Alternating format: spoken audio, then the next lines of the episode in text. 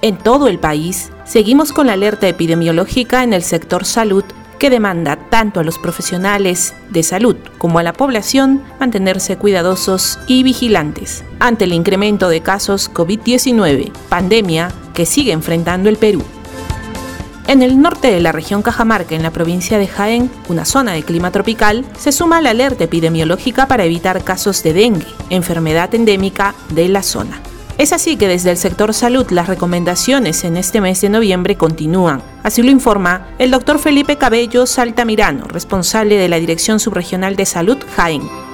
La alerta sigue, estamos en alerta epidemiológica tanto para el dengue como para el COVID, sino que lamentablemente se está viendo la indiferencia de la población en relación al tomar en medida. La, gente cree de que el COVID ya desapareció en Jaén, sin embargo no es así, es todo lo contrario.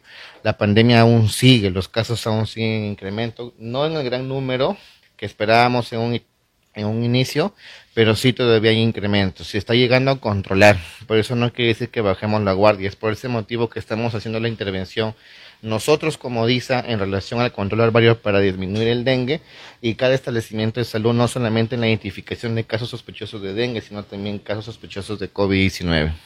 Sigamos con las medidas preventivas, tanto para el COVID como para el dengue. Utilicemos la mascarilla, el distanciamiento social, evitemos reuniones sociales en, en grupo o en masa.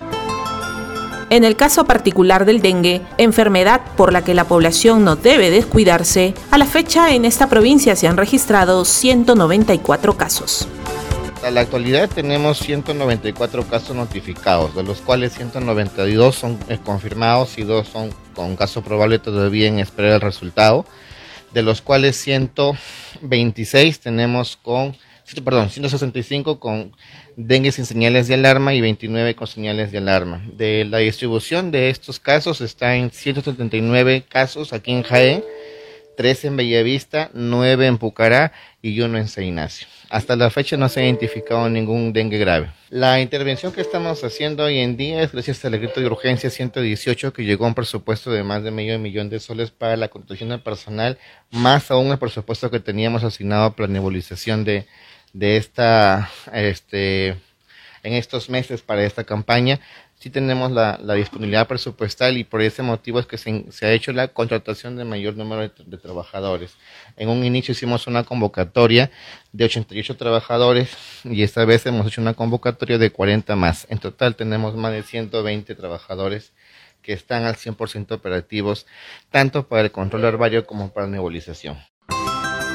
La salud es prioritaria, pese a la crisis también política que hemos enfrentado en el país. En esta parte del Perú, en el nororiente peruano, se prepara y acondiciona los establecimientos de salud para enfrentar una posible segunda ola por casos COVID-19. Felizmente, no existe en la parte norte de las regiones Cajamarca y Amazonas, por el momento, desabastecimiento de camas hospitalarias, según el reporte de las autoridades de salud de ambas regiones. Producción de Radio Marañón para la Coordinadora Nacional de Comunicaciones.